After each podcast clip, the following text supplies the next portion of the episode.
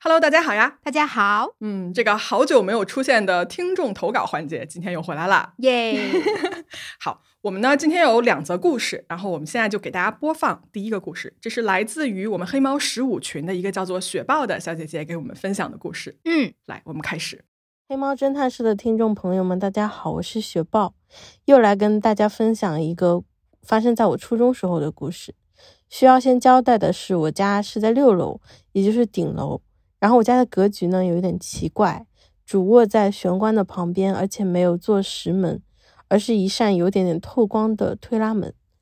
那时候正值寒假，当天晚上我和姐姐在主卧的电脑上看《海贼王》，也就是我爸妈的房间。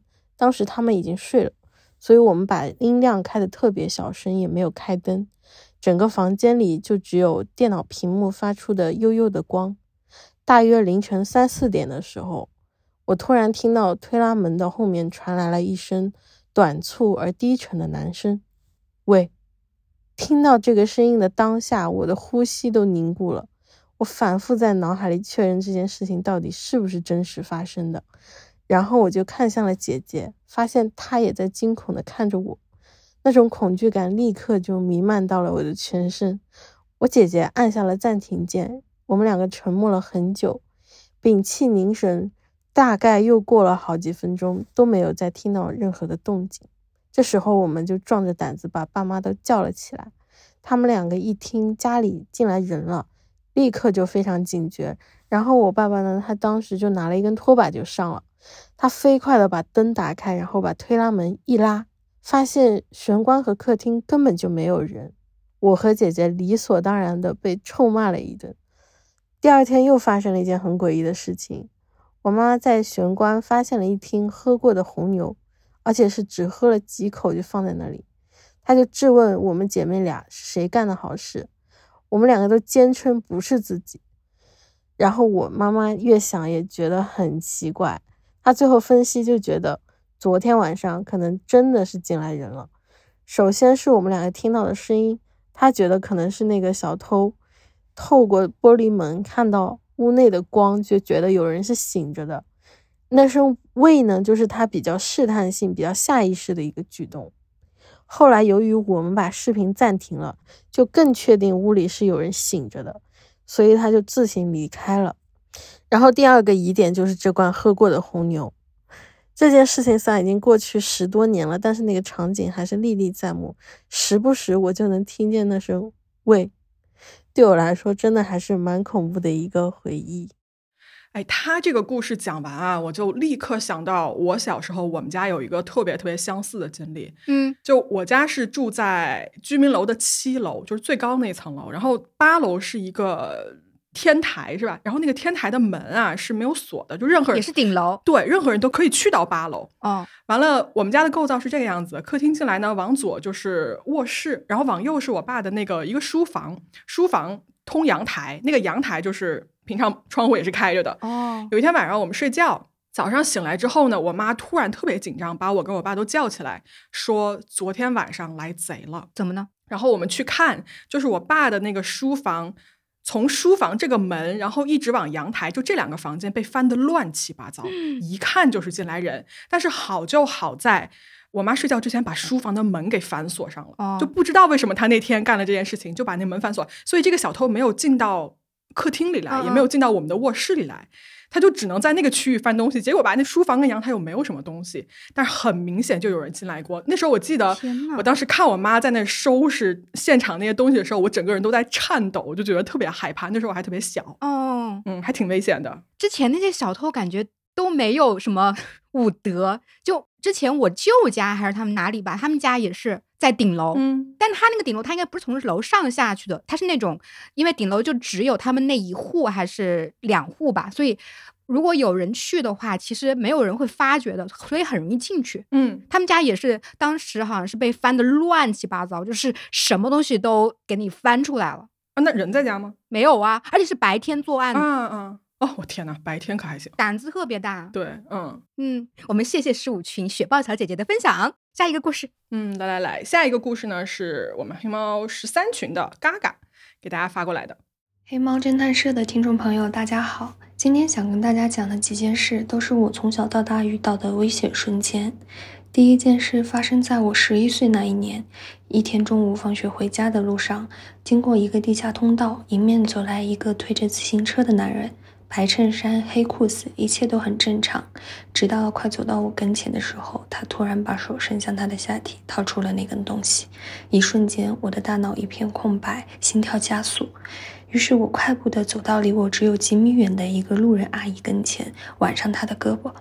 虽然阿姨被我吓了一跳，但好在没有拒绝我。我不用回头，都知道那个男人还在盯着我。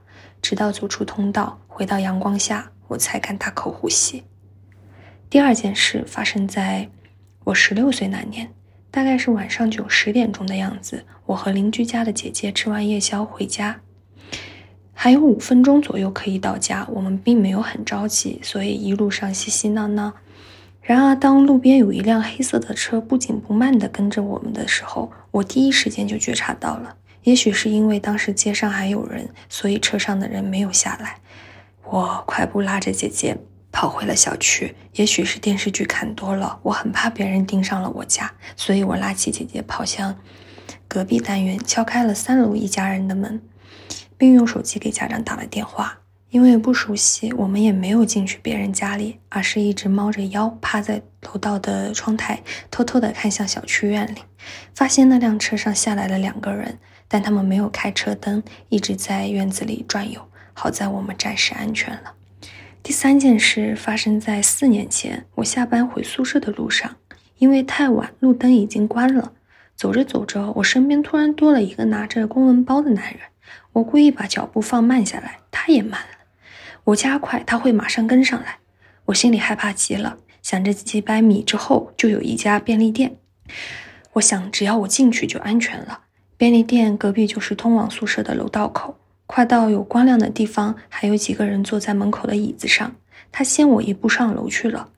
后来发现我没有上楼，几分钟后又下来了，站在楼道口一动不动，盯着便利店门口。这时，来接我的朋友也赶到了。我知道我又逃过一劫。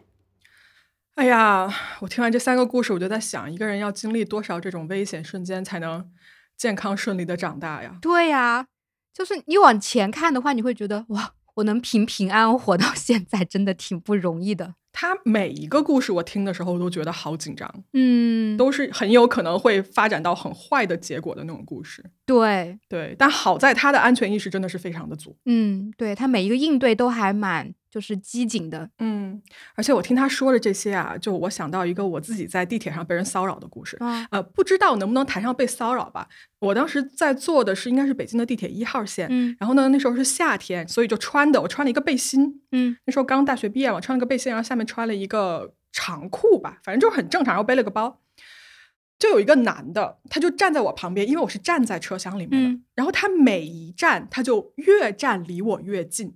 就完全没有必要要挪动位置的一个情况下，他就越来越近。嗯，结果那一天一号线上人又不太多，那个车到最后这个车厢已经没有多少人了。嗯，这个男的就已经站到了我旁边，跟我并排站着。可是这个时候车厢是空着的，就很奇怪。我当时就觉得不舒服，我就说：“大哥，有个座儿您不坐一坐吗？为什么要这样子挨着我站？”然后我就跑了，我就真的觉得有点恶心，我就跑了。哦，你好，你好有礼貌呀。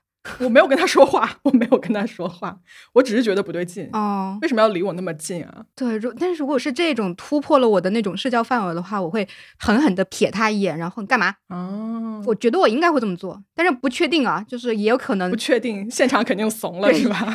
现场可能 怂的不行。对，跑的最快就是你，因为以前我上学的时候也会经过那种他描述的那种地下通道，就长沙那种，嗯，五一广场那个下面地下通道，我不知道你经历过没？啊，对啊，对啊，就是那个下面特别就是脏乱差，然后我那个时候也不知道是因为太胆小，还是因为就是那种看了那种很多那种恐怖片还是什么的，每次经过的时候，我总觉得那个地下有人要害我，就是都是这种警惕是好的，嗯，对，手刀跑过，真的每次经历的时候都会幻想很多那种那种镜头，然后就赶紧跑过去，嗯，对，所以。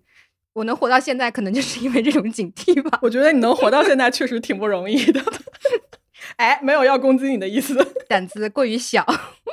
没有胆小，我觉得是一种保护机制，真的警觉吧，嗯有警觉，我觉得非常重要，对吧？是的，是的。嗯，来欢迎各位给我们黑猫啊投过来稿件。对，谢谢十三群的嘎嘎小姐姐。好，我们今天的听众投稿呢，就给大家说到这儿，然后我们就正式开始今天的案子。嗯，那今天这个案子呢，我可以说啊，它是一个感觉有点奇怪的一个案子，嗯因为这个案发现场啊，它的杀人方式呢，就让警方觉得有很多疑点，但是呢，又没有办法证明说是谁干的。而这个案子后来的发展啊，可以说是非常精彩的。说实话，我第一次读到这个案子的时候，我没有想到会是这样一个结果。嗯，就有一点点狗血吧。嗯，可以这么说。来，我们开始吧。大家好，我是咪仔，我是草莓，这里是黑猫侦探社，一个讲述真实罪案的播客。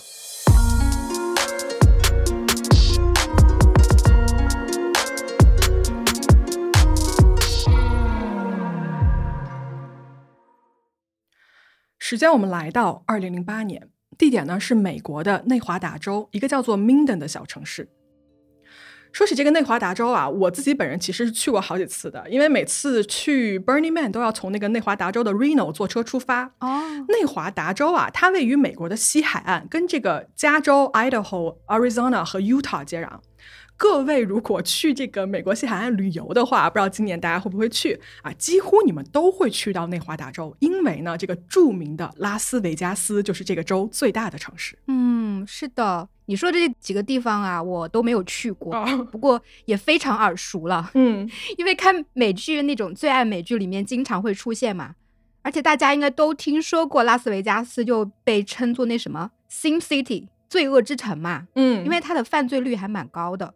就好像是二零一九年的一个 FBI 的数据是说，整个内华达州它的犯罪率在美国好像排在十五还是多少？就总的来说，它相当于是美国一个危险系数还比较高的这么一个州，是吧？嗯，是。好，我们今天说的这个 Minden 啊，这个小城市呢，它就是在内华达州一个叫做 Douglas County 里面一个非常小的城市。嗯 Minden 这个地方呢，它的总面积啊只有十一平方公里，人口呢大概是三千人左右。那它这个城市呢，因为它处于内华达山脉的东部啊，所以它非常适合滑翔这个运动。那么每年呢，也有很多爱好者就专程来到这里。那我们今天的故事呢，就从这个地方开始。有一个人啊，他叫做 Benjamin Robert Oxlade，他是一九七二年生人，他出生呢是在加州。这个人啊，从小是一个非常喜欢运动的人，童年呢也大部分时间是在夏威夷度过的。Benjamin 啊，我们就称他叫做 Ben。Ben 非常喜欢冲浪、水上摩托啊，包括什么足球啊、橄榄球等等等等这些运动。而且呢，他的性格很开朗，很好交朋友，所以他身边也结交了非常多这种亲密的好朋友。那么成年之后的 Ben 啊，他的职业是一个空调的维修员。他在找到工作之后呢，就搬家搬到了我们前面说的这个叫做 Minden 的小城市里面。嗯在一九九七年的时候，Ben 遇到了他后来的妻子，这个妻子呢叫做 Dawn。两年后啊，也就是一九九九年的时候，Ben 跟 Dawn 呢两个人就结了婚，并且生下了一个女儿，叫做 Alisa。Ben 非常非常喜欢自己这个女儿啊，就视为掌上明珠。但是呢，好景不长啊，Ben 的这一段婚姻并没有维持多长的时间，因为他就似乎跟他妻子 Dawn 的关系呢就不是特别好，两个人在相处中间呢就渐渐的就起了这种嫌隙，而且呢，这段婚姻啊最后是以 Ben 出轨走到了终点。啊，在两千零四年的时候，夫妻俩离了婚，而女儿 Alisa 的抚养权呢被判给了爸爸 Ben。离婚后的 Ben 啊，其实经历了一段非常黑暗的时光，但是呢，他没有因此被打倒。就为了女儿啊，可以获得更好的生活，Ben 呢还是每天非常拼命的去工作，试图让这个日子呢还是正常的往下继续。嗯而大概过了一年多之后啊，Ben 的生活中呢就再次出现了一个人，确切的说呢是一个女人。这个人叫做 Melissa。Ben 啊对这个 Melissa 一见倾心，就觉得自己立刻爱上了这个美丽又善良的姑娘。这个女孩叫 Melissa 嘛，她跟 Ben 的女儿 Alisa 的这个名字啊非常相像啊。我在接下来讲故事过程中间，我会尽量在名字前面就提醒一下是女儿还是什么，大家就不要听错哈。嗯 OK，说回来，那经过几次接触啊，这个 Melissa 就答应了跟 Ben 约会，完了这就给这个 Ben 就高兴坏了嘛。嗯，但是呢，Ben 心里啊还是隐隐约约有一点犹豫这一段关系的，啊，为啥？因为他非常宝贝的这个三岁女儿 Alisa 呢，对这个新阿姨的出现啊是有一点点难以接受的。哦，也是怕女儿不喜欢后妈，相处不好。对，就这个原因。但是啊，这两个人呢也并没有因此啊，就因为这个担心而断了联系。他们呢就决定在这个约会的过程中啊，尽量的就把这个节奏吧就慢下来，嗯照顾这个小女孩 Alisa 的各种各样的感受啊，就是两个人慢慢来。而在他们约会了大概一年之后呢，这个女儿 Alisa 呢也逐渐的接受了 Melissa 的存在。这三个人啊就住在一个房子里面，就开始越来越像一家人。在二零零六年的九月份啊，Ben 和 Melissa 就结婚了。在他们的婚礼上呢，Alisa 成了一个可爱的小花童，而且呢，当着所有人的面给了爸爸和这个新的阿姨一个祝福。嗯嗯，Melissa 这个人啊，对这个小女孩也非常非常的好，就视如己出。所以平常在家里面呢，这个女孩都是直接管她叫妈妈的。然后这一年呢，这个小女孩才四岁。那结婚了之后的 Ben 和 Melissa 呢，就新搬家啊，就搬到了一个更大的房子里面。一家人这个时候呢，可以说是生活的非常的幸福的。是 Melissa 呢，后来是把她有一个十几岁的弟弟吧，叫做 Craig 啊，也接到了家里啊一起住。嗯然后 Ben 就没有任何意见嘛，他说啊，你的家人就是我的家人，所以大家住在一起也非常好啊，很欢迎。那么好，日子啊就一天一天过去。本来呢，一个非常平静、非常幸福的生活，却在二零零八年的二月二十号这一天被彻底的打破了。二月二十号，这是一个普通的冬天的晚上，天气呢非常寒冷。这天晚上啊，吃完晚饭之后呢，一家人就看了一会儿电视，然后就准备去睡觉了。Melissa 跟 Ben 呢这一对夫妻就睡在这个房间的主卧室里面，他们俩互相道了晚安之后呢，就各自睡着了。嗯不知道啊，大约过了多久，Melissa 突然被一声就是奇怪的巨响给惊醒了。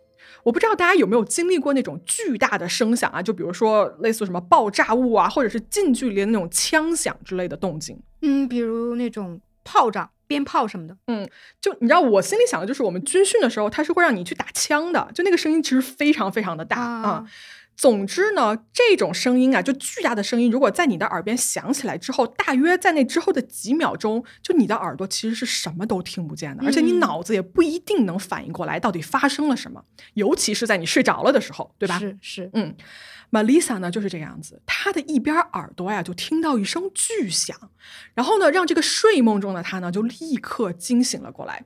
与此同时啊，她闻到了一种很奇怪的味道，其实呢就是火药的味道。嗯那么在黑暗中呢，Melissa 就从这个床上坐了起来。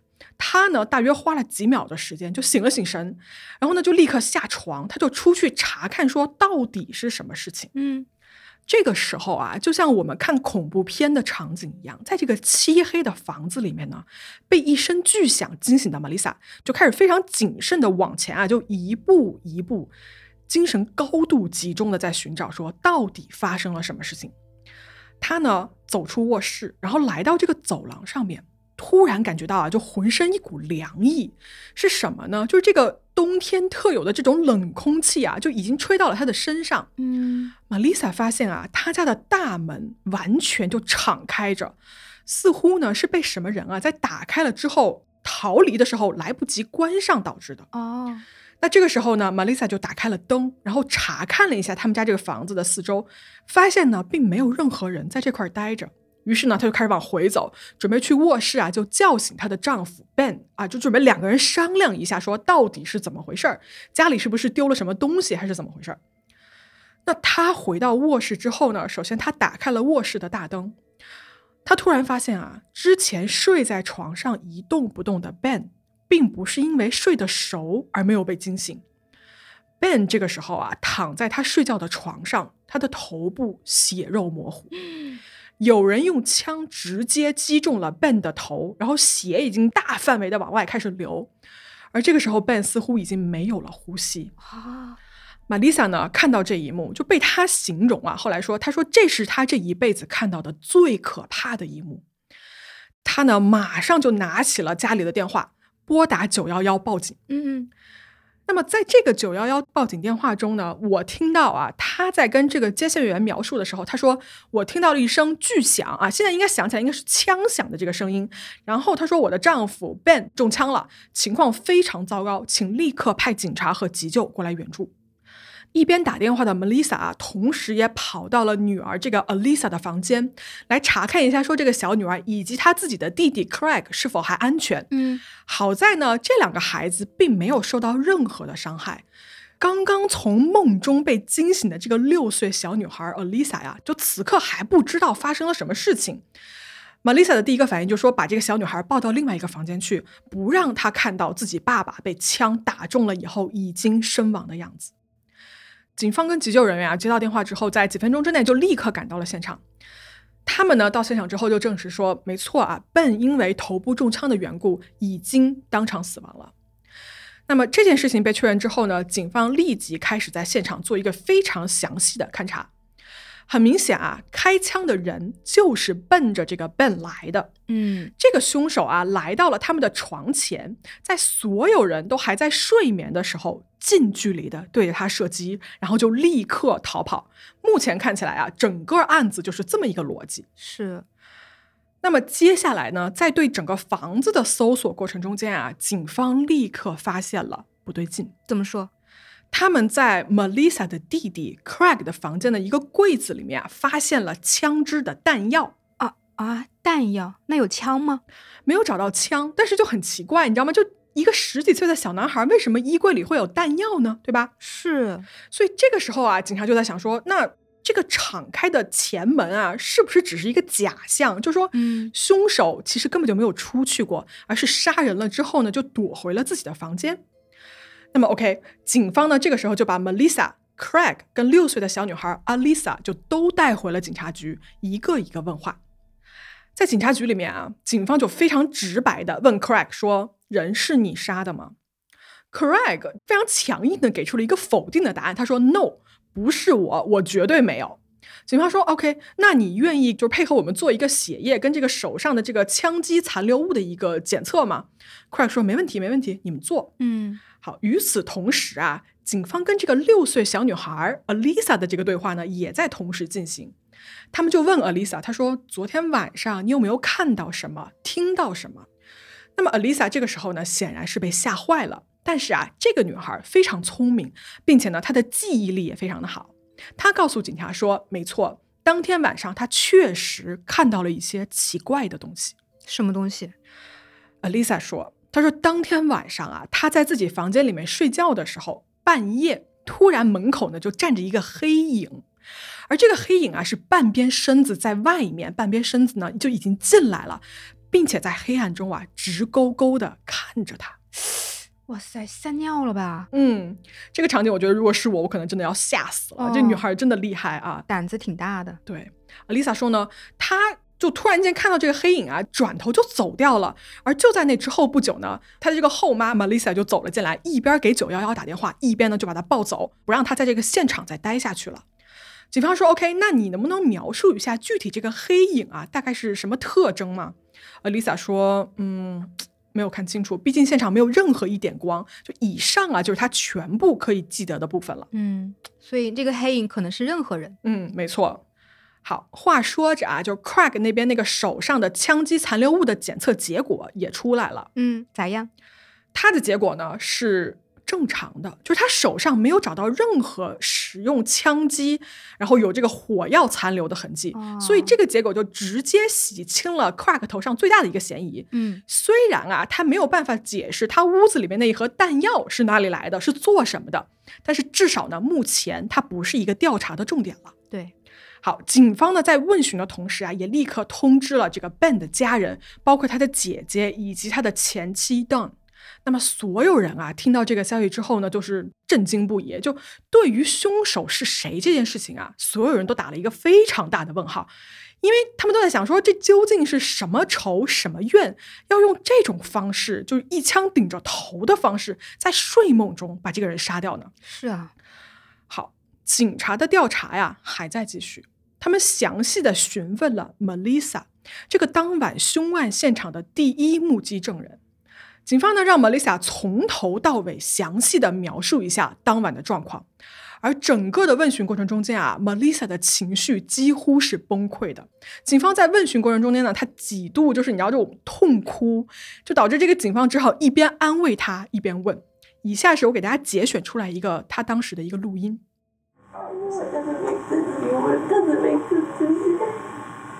Certainly a huge bad thing, but it's it's stuff that I the have. worst feeling thinking that you're getting blamed for your husband's death.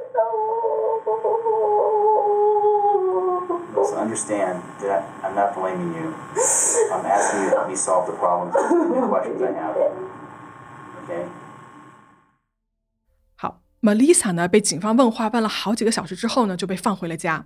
而事情对于他来说啊，还远远没有结束。嗯首先，Ben 的家人一直认为 Melissa 就是那个杀人凶手。啊，Ben 的姐姐啊，就一直跟警方说，她说 "It's always the wife" 啊，就肯定是作为妻子的 Melissa 杀了 Ben。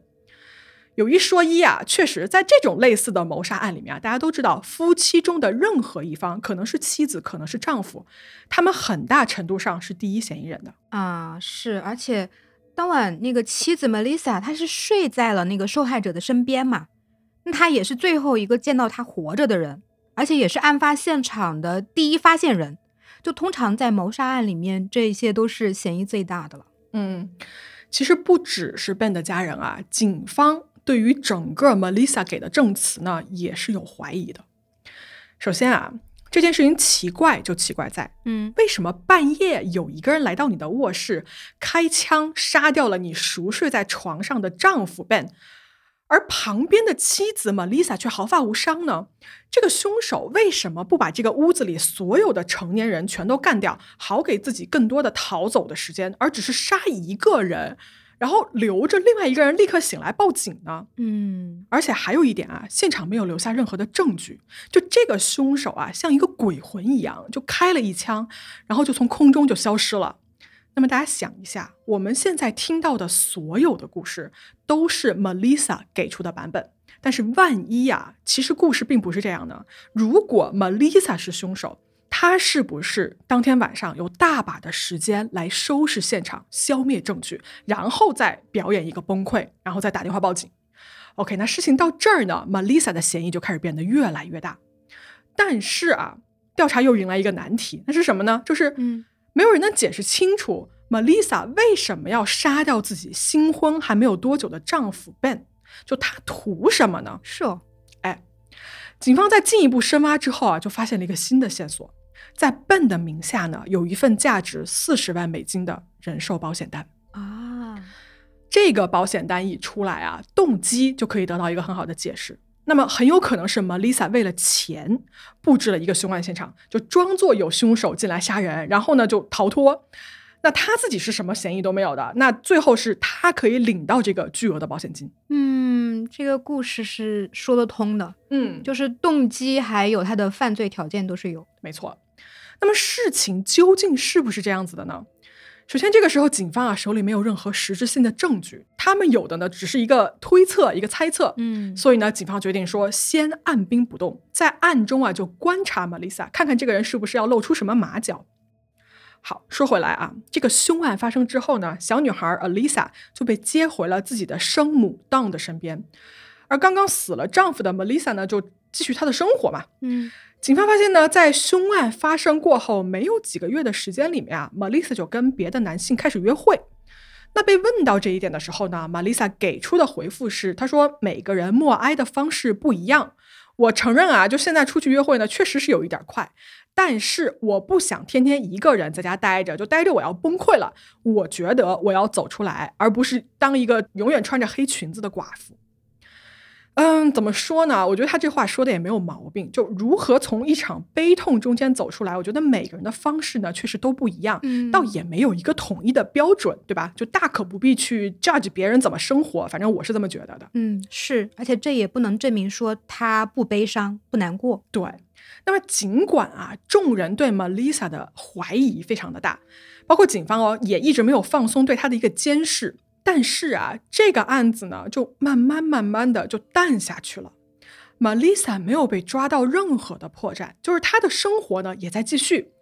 然后一转眼哦，将近一年的时间就过去了。就在这个案子啊，眼看着要成为悬案的时候，突然间一通电话打到了警察局。电话里的这个人啊，醉醺醺的。但是呢，这个人他在电话里说：“他说我受不了了，我有一个事情要告诉你们，关于 Ben 被人谋杀这件事情，我知道真相。什么真相？警方接到这个电话呢，就立刻啊，就跟这个电话里的人就约好了时间，就说 OK，你要跟我们说什么，就麻烦你到警察局来一趟，我们来谈一谈。而出现在警察局的这个人，正是 Ben 的前妻 Dawn。好，故事说到这儿啊。我们正好就带大家来看一看 Don 这个人究竟是一个什么样的人。首先啊，大家肯定会有些奇怪，嗯我前面说了，Don 在跟 Ben 离婚之后呢，是作为爸爸的 Ben 拿到了女儿的全部抚养权。但是其实啊，法院一般在这个离婚抚养权的官司里面呢，会比较优先的考量母亲这一边。嗯，那就很奇怪了，就为什么在这个官司里面，Don 是输掉了的呢？是哦，原来啊。邓这个人啊，按照旁人的说法呢，他的确不是一个非常合格的母亲。他有时候啊，会经常把 Alisa 就忘在家里面，根本就不管女儿有没有吃饭啊，或者是就是生活的各种细节，他完全都不管的。嗯，当除了 Alisa 之外啊，还有两个孩子，分别呢都是他之前的婚姻里面所生的。一个孩子就是男孩啊，叫做 Devon，还有一个女孩叫做 Brandy 啊。这两个人都是十几岁的年纪，但也没有成年，年纪也不是很大。嗯，周围的人都表示说啊，Don 是一个控制欲非常强的人。他在之前呢，跟 Ben 的婚姻里面也是这个样子，就是他是一个喜欢把自己想法强加在别人身上这么一个人吧。然后他不高兴，所有人都不高兴啊，就可以这么说。所以在跟 Ben 离婚之后啊，本身生活就过得不怎么样的这个 Don 呢，就更加就是一落千丈吧，这么形容，就开始疯狂的酗酒，并且呢不去上班，久而久之呢就失业在家。他呢，这个时候有时候就会出去跟男人约会，然后过夜的时候就放着家里几个孩子在家，也不说一声，也不管，导致呢好几次啊，这几个孩子不得不打电话给家里的亲戚，就求这些亲戚能不能送一点吃的，拿一点钱过来，啊因为家里实在是什么都没有了。确实不是什么称职的好妈妈。没错。而且就在案发这一年啊，也就是零八年的时候，当时的 Don 啊正在约会一个叫做 James Matlin 的这么一个男人。这个男的吧，就是性格非常暴躁，然后呢也没有什么正经工作啊，就是街上那种小混混。James 这个人啊，一直有一个酗酒，包括什么吸毒啊、偷窃的习惯。当时他跟 Don 一起同居的时候呢，是因为 James 他之前偷了一辆卡车，然后被判入狱了。嗯，出狱之后呢，他又没有地方住，又没有工作，所以就跟 Don 住了一起，所以这两个人就所谓的就是混在一起吧。那么当年案发的时候，其实警方啊第一时间也来到过 Don 的家里面。当天应该是睡的就是迷迷糊糊的这个 Don 呢，是过来开门，还不知道发生什么事情嘛，就问警察。然后警察发现说，当时同居在一起的 James 也在屋子里面。警方当时也的确是问过他们俩的，就说那个案发当天晚上你们俩在哪儿？他们俩就说当天晚上整晚都在家，吃完了饭之后呢，就看了一会儿电影，然后喝了一点酒就睡着了。嗯，对于那天晚上发生的事情是毫不知情，而且呢，他们俩互为对方的不在场证人，所以呢，警方也确实没得什么好说，你知道吧？所以就没有继续的追查下去。而在那之后呢，Don 啊，他的立场也是跟众人一样的，就是他一直指责说 Melissa 就是杀害 Ben 的凶手啊，这个案子一定是 Melissa 干的。啊，那他现在打电话给警察嗯，是要说什么真相呢？对，我们回来啊，在这个案子已经渐渐冷下来一年之后，为什么 Don 会突然打一个电话，并且说他有一个真相要告诉大家呢？好，审讯室里面啊，一个警探跟 Don 面对面的坐着，就等着他接下来要说什么。Don 呢开口说：“他说我有一个故事，这个故事是真实的。原来啊，案发那天晚上，Don 跟 James 在家一起聊天，然后聊着聊着呢，Don 就说啊，他说你看我就失去了女儿的抚养权，然后我这个生活啊一塌糊涂。他说他非常的憎恨这个前夫笨，就极度的讨厌他，嗯恨不得这个人呢从地球上消失。而这个时候，旁边的 James 已经喝醉了。他就对 Don 表示说：“他说我可以帮忙，就帮你除掉这个眼中钉。”然后 Don 以为 James 是说着玩儿的嘛，但是他还是跟 James 说：“他说不不不不不，我就是那么一说啊，你千万不要去干什么事情。”James 就说：“他说 It's now or never 啊，要不就现在，要不就永远，这事儿就别提。”然后 Don 就说：“Not today，至少不是今天啊，Don't do it。”但是呢，James 就拒绝，然后呢，他就出门了。啊，当说那天晚上啊，他自己也喝了不少，然后就迷迷糊糊呢就睡过去了。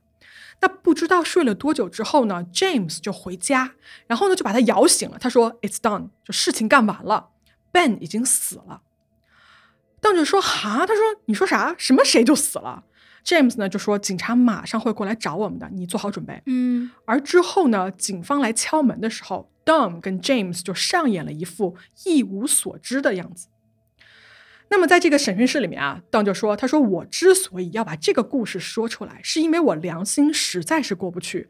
这一年来啊，我没有办法面对我自己，所以我今天决定说，我要把 James 杀害 Ben 的这个事情告诉你们。”警方听完这个故事之后啊，就问邓嘛，他说：“整件事情你都没有参与，对吧？”邓说：“完全没有，我当天晚上一个人在家待着，哪里都没有去，直到 James 杀完人之后回家，我才醒过来。我发誓。”警方说：“OK，那我们能不能问一下，James 为什么突然就决定要杀人呢？对吧？他的动机到底是什么呢？你能不能跟我们聊一聊？”嗯，Dom 他想了一下嘛，他就说：“嗯，我觉得 James 杀人啊，应该就是为了取悦我，让我开心。啊、听他的这个意思就是说，James 把他这个酒醉的时候说的这个话当真了，然后大半夜出去把 Ben 杀掉。对，说实话，他给出的这个杀人动机啊，我其实不是特别理解，就是说杀一个人就是纯粹为了取悦别人，让别人开心，让他们高兴这么一说。哦，哎，你记不记得《天龙八部》里面有个那个戴铁面具的尤坦之，那个聚泉庄庄主，嗯就他不是疯狂的喜欢那个阿紫姑娘吗？然后为了阿紫，他也是阿紫说杀谁他就杀谁，嗯可能就是那种盲目又没有原则的爱。唉，但毕竟是武侠小说嘛，我觉得现实生活中应该不知道啊。反正既然 Down 的故事是这个样子，那么警方哪怕有怀疑呢，也就先放在这儿啊，就暂且一信了。嗯那么，Dawn 把这个事情的真相说出来之后呢，警方为了不打草惊蛇，就说：“OK，你啊，先不要声张，我们警方呢也要进行一定的调查，在这几个月的时间里面呢，你就跟我们保持联系。”Dawn 就说：“没问题。”嗯在接下来的几个月里面啊，警方想尽了很多办法，但是呢都没有拿到什么确切的证据能证明说 James 就是杀人凶手这件事情。所以绕了一大圈之后啊，警方最后只好找回到了 Don 这里。嗯，他们怎么着呢？他们打算啊跟 Don 做一个 deal，做一个条件的交易。怎么说？他们是这么说的：“他说这样，我们目前呢需要 Don 你的帮忙来给 James 定罪，你愿不愿意出来作证？”Don 听到这个就说：“那我不愿意，哎，我不干。”那警方这边就想了一下，他说：“这样吧，我们打算啊给你一个豁免协议，就是 immunity agreement。这是什么呢？中文翻译过来叫做法律豁免权，就是在这种情况下啊。”个人或者实体不会因为违法行为而被追究责任，这种法律豁免呀，可以免于刑事起诉，也可以免于民事起诉，或者两者兼有。嗯嗯也就是说，警方这个时候啊，在跟 Don 商量，你帮我出庭作证，给这个凶手定罪，我呢就给你豁免权，之后绝对不追究你的任何刑事或者是民事的责任。当听到这儿呢，就想了一下，然后他就答应了，他说：“OK，好，我来帮你们。”那么当就签署了这么一个法律豁免权的一个协议，来帮助检方啊一起指控 James 的一级谋杀罪。而这个时候，James 就立刻被警方逮捕了。那么眼看着啊，这个震惊了整个小镇的凶杀案呢，已经找到了真凶，而你知道，一直活在这个压力和众人眼光中的 Melissa，也终于可以松一口气，就拿到她应得的一个人身保险啊什么的，真正的就是 move on 去继续她的生活。嗯那么一切到这儿啊，就等待这个案子最终开庭的日子了。然而，事情有这么简单吗？并没有。啊，James 在警方以这个涉嫌谋杀罪逮捕之后啊，他也请了自己的律师。而突然有一天呢，James 通过律师说出了另外一个故事，一个完完全全不一样的故事。在二零零八年二月二十号的那天晚上，这个故事的开头啊，跟 Don 的那个故事呢是一样的。James 跟 Don 这两个人啊，在家里喝了一晚上的酒，然后呢，两个人聊着聊着，就不知道怎么着，就聊到了这个 Don 的前夫 Ben 的身上。嗯然后 Don 就这一顿吐苦水嘛，他就说：“哎呀，怎么着，我不开心什么的。” James 就说：“他说他听到最后啊，实在是听不下去了。就是在他跟 Don 这个女人同居的这一段时间里面，Don 就是各种不快乐、不开心。然后当他不开心的时候啊，他会保证他身边所有的人都跟他一样难过，就你要各种什么阴阳怪气啊，什么就让别人不痛快。嗯所以 James 呢也是见识过 Don 这种本事的。于是呢，James 这会儿又听他在不停的抱怨嘛，他就说：“行行行，我知道了，好吧，你如果真的这么不喜欢 Ben 这个人的话呢，要不我去把这个人给你除掉。”OK，到这儿，故事就出现了不一样的地方。嗯在 Don 的故事版本中，他的回答是 “no no no”，不要去做。然而在 James 的故事版本中啊，听到这个建议的 Don 欣喜若狂，一口就答应了，说：“太好了，赶紧杀掉这个男的，快！”然后说到做到啊，Don 就从这个沙发上跳了起来，他就拿了纸笔啊，就画了一张 Ben 他们家那个房子的构造示意图。为什么呢？因为这个房子啊，James 他是没有去过的，哦但是呢，Don 因为去看他女儿的时候，他是进去过的，所以他很知道卧室在什么地方，然后闯进去之后啊，Ben 会睡在哪里。那么画好了这个房间示意图之后呢，Don 跟 James 啊就一起出门。他们俩呢，先是去这个 ATM 机啊取了一些现金，然后就去了旁边的沃尔玛超市。Don 是在车里面等着的，James 呢进去买了一些他一会儿谋杀要用的工具，比如说枪、手套、手电筒等等等等。全程哦，Don 表现得非常的兴奋跟开心，并且一直在用行动支持杀害 Ben。嗯那么一切准备就绪之后啊，Don 开着车就载着 James 来到了他前夫的家门口。而在这个时候呢，James 就突然发现说：“哎呀，之前 Don 给他不是画了一个他们家的那个房子的示意图吗？嗯就发现说这张图没带啊，忘记带了，搁家里了。嗯那怎么办呢？Don 说：“那行，那这样吧，我进这个房子给你指路。”他就跟 James 一起，先是来到了这个房子的门口啊，就他们俩试了一下这个前门，发现呢前门是在里面被锁了的，那打不开。他们俩呢又绕到后门，发现后面有一扇这个推拉门啊，并没有锁好，于是他们就非常轻易的就走了进去。说到这儿啊，我要提醒各位一句，对吧？锁好门窗啊，在家的时候一定要记得记得，对就睡觉之前好好检查。就每你看，我们说了这么多个案子，美国人不爱锁门这个习惯，我是哎呀，真的是没什么好说的了。对，真的是嗯，好，说回来啊，在一片黑暗中呢，走进去的这两个人啊，首先是 Don 在带路，他就用手指了一下 Ben 的这个卧室嘛，就主卧室，就示意说他就睡在那个里面。当时哦，James 他手里拿的枪是不止装了一发子弹的，然后 Don 就问了一句哦，他说：“你拿着这个枪是也要干掉 Melissa 吗？”然后 James 就说：“对啊，一起干掉吧。”然后 James 就悄悄地走进了主卧室，拿着枪就来到了这两个熟睡的人的身边。这个时候呢，James 啊，在他开枪之前回头看了一下，就发现哦，Don 这个时候正在准备进入他女儿的卧室。James 就赶紧说：“哎，你干什么？你干什么啊？对吧？”Don 说：“我要带走我的女儿。”James 说：“No，你不能带走她，听我的，你不要轻举妄动。”说到这儿啊，大家是不是还记得前面说的六岁的女儿 Alisa 在警察局的时候曾经告诉过警察，那天晚上她看到自己的房门口站着一个黑影，然后这个黑影直勾勾的看着她嘛。其实这个黑影就是 Don。哦，对上，嗯，没想到黑影是自己的母亲。对他这个时候就正准备要把 Alisa 带走，而听到身后 James 跟他说的话呢，Don 就犹豫了一下，然后他就觉得说，OK，那我就不请女王的，我就不带走这个女孩。于是他转身就走了。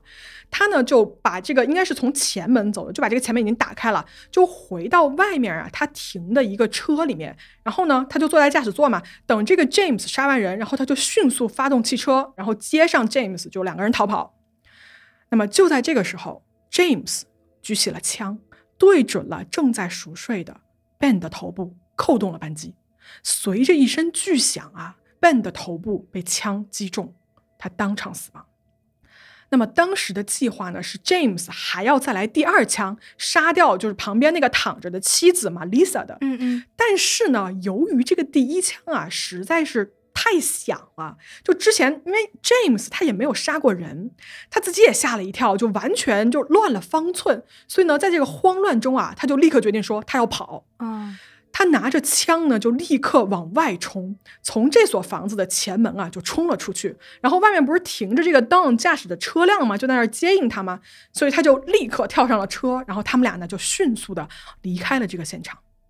而接下来在这座房子里面发生的事情，就是我们这一集故事开头的那一幕：Melissa 从一声巨响中醒过来，发现自己的丈夫死在了自己的身边。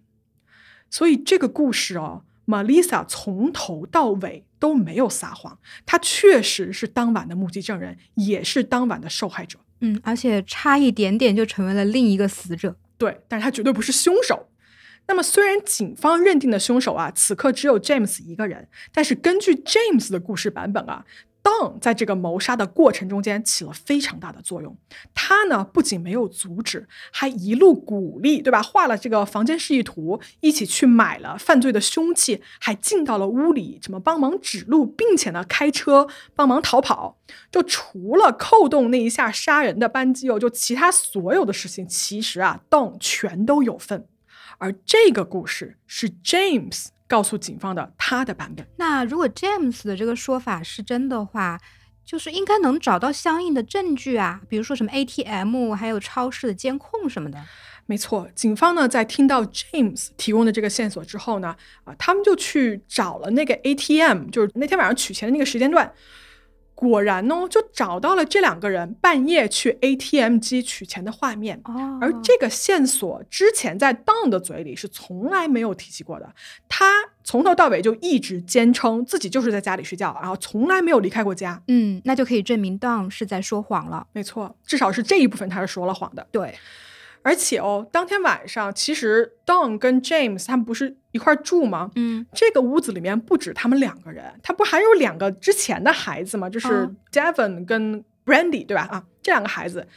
这中间这个男孩啊，就一个十几岁的这个 Devon 就出来也告诉警方，其实呢，在凶案当天晚上啊，这两个大人正在就是大声讨论要不要杀人的时候，这个十几岁的 Devon 啊，在旁边听到了对话的全程。他跟警方证明说啊，这个对话确实是像 James 说的故事那样子。嗯 Dom 从头到尾从来没有阻止过 James 杀人，而是一遍一遍的重复说：“我想让 Ben 死，我想杀了他。哦，”那好，James 的这个故事版本呢，最后似乎啊可以得到各种客观证据上的印证，对，而且呢。比起 Dom 的那个故事版本啊，James 的这故事呢，应该更加的就是靠近事情的真相，就更加合理。嗯，而且它可以解释得通很多之前说不通的地方。是的，那么大家是不是觉得警方在这个时候应该要把 Don 抓起来，跟 James 一起，对吧？就控告两个人同时犯有谋杀罪？是呀，哎，不是。各位记得吧？前面哦，警方跟 Dom 签署了一个法律豁免协议。啊，这个协议里面啊，就是他豁免掉了所有的追究 Dom 在这件事情上面的法律责任。也就是说，跟检方签了这个协议的 Dom 呢，不能被起诉，也不能被定罪。检方已经同意了，就不追究他，哪怕最后结果是你知道吗？这么一个令人震惊的反转。嗯但是呢，法律就是法律，白纸黑字，双方既然签署了这个协议，就双方必须遵守。也就是说，哪怕 Don 深度的参与了谋杀笨这件事情，他也可以全身而退，作为一个拥有自由的无罪之身，继续他的生活。二零一一年的十二月，关于 James 谋杀笨的庭审正式开庭。在法庭上啊，James 对自己杀人的事实呢就全部承认，但是呢，他也同时哦声称说这件事情的主谋并不是他自己，而是无法被追溯的 Don。James 说：“他说我对我所有做过的事情我负责，但是 Don 也应该为他所有做过的事情负上责任。”关于这个案子，我找到了相关的法律文件哦，我会放在公众号的文章里。大家要是对这个案子的庭审的过程感兴趣的话呢，可以过去找来看一看。嗯好，在二零一二年的三月二十五号，James 一案呢被宣判。James Madeline 他因为谋杀罪呢被判终身监禁，并且呢不得假释。他身上的另外一项罪啊，就是共谋罪吧 （conspiracy charge），也被判了这个四年到十年的监禁。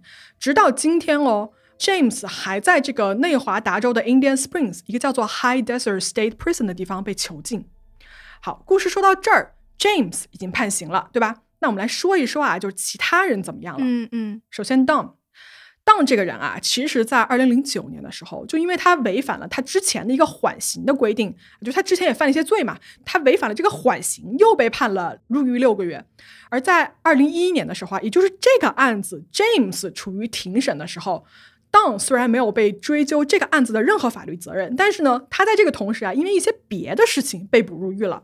什么事儿呢？Don 被指控啊，利用他自己十五岁的未成年女儿 Brandy 进行毒品交易，哈，而被抓之后啊，这个 Don 就拒不认罪，所以最后是被判了九十个月，也就是应该是七年多的这么一个监禁。嗯在二零一四年的时候，Don 是被提前放出来了的啊。他被放出来之后呢，是非常非常的低调，据说啊是换了一个名字，然后在拉斯维加斯呢当了一个餐厅的服务员。呃，这个案子到现在啊，我在查的时候有消息称，Don 这个人在二零二零年已经去世了，但是我在媒体上啊查不到这个消息的来源，具体是什么原因去世的，就这个死因是什么也没有办法查到。嗯 OK，Don 说完了之后呢，我们说一说当年那个六岁的小女孩 Alisa。Alisa 呀，今年应该已经二十一岁了啊。得知的消息是，最后她顺利的长大了，并且呢上了大学。Alisa 在成年之后啊，她曾经去过监狱，见过这个杀害她父亲的凶手 James 一面，哦，并且呢，她告诉 James 说，她决定原谅他。就这么多年来啊，Alisa 一直在失去父亲的一个痛苦中间长大，但是最终呢，她选择了跟这一切和解。哎，是跟凶手的和解，也是跟自己的和解吧？嗯，好，那么当年这个 Melissa 怎么样了呢嗯？Melissa 呀，她后来应该是又结了一次婚，并且呢生了一个儿子。Melissa 现在过得也非常好啊，目前应该是跟她丈夫一起住在内华达州的一个叫做 David Elmet 的地方。在接受媒体采访的时候啊，也可以看得到，就 Melissa 经常会出镜。他呢，应该是也从当年的这个阴霾中就走了出来啊。他在面对媒体的镜头的时候，他就说：“他说，在找到凶手之后啊，他决定说不要让愤怒和仇恨把他自己永远留在一个原地，他必须要走出来，必须要勇敢的活下去。”嗯那么这个故事啊，说到这儿，所有的事实部分啊就已经说完了。大家如果是感兴趣的话呢，NBC 的一个犯罪纪录片叫做《Dateline》啊，出了很多季的这么一个节目，他对这个案子也做过报道。其中呢，他们拍摄的这个里面有很多现场的审讯的呃一些片段和各种各样当事人啊、亲戚朋友一个采访啊。如果大家感兴趣的话，可以去看一看。是的，那么这个案子说到最后啊，我觉得哦，肯定也不止我一个人，就最意难平的就是 Don 拿着这个跟检方做的豁免权交易，最后免于任何的这个谋杀的指控和罪责。嗯是我曾经就是考虑这件事情的时候，我就想过说，难道跟警方去坦白，然后跟他做交易？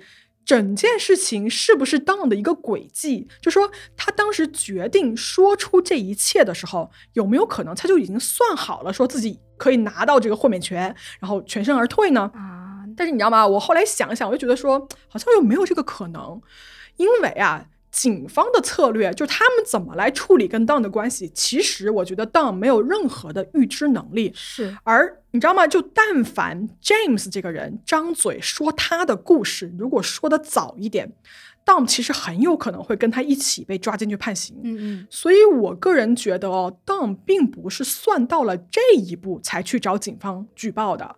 那么问题就来了，就究竟是什么让他那天决定把当晚的一个同伙 James 给供出来呢？嗯，我觉得是什么原因可能很难说吧，也有可能就真的像他说的那样，什么良心不安是吧？嗯或者呢，有没有可能他跟这个 James 闹翻了？嗯就是怕他先去给这个警方自首了，这样他自己就被动了嘛，所以他自己就先下手为强，至少自己能够抢到一个先机，说不定还能少判几年，是吧？嗯，只是没有想到检方竟然给自己做了这么一个划算的交易，真的很划算这个交易。没错。嗯，估计很多人也会觉得这个他们所谓的这个交易就是司法系统，就是你为了快一点破案，是吧？你就跟这个恶魔做了交易。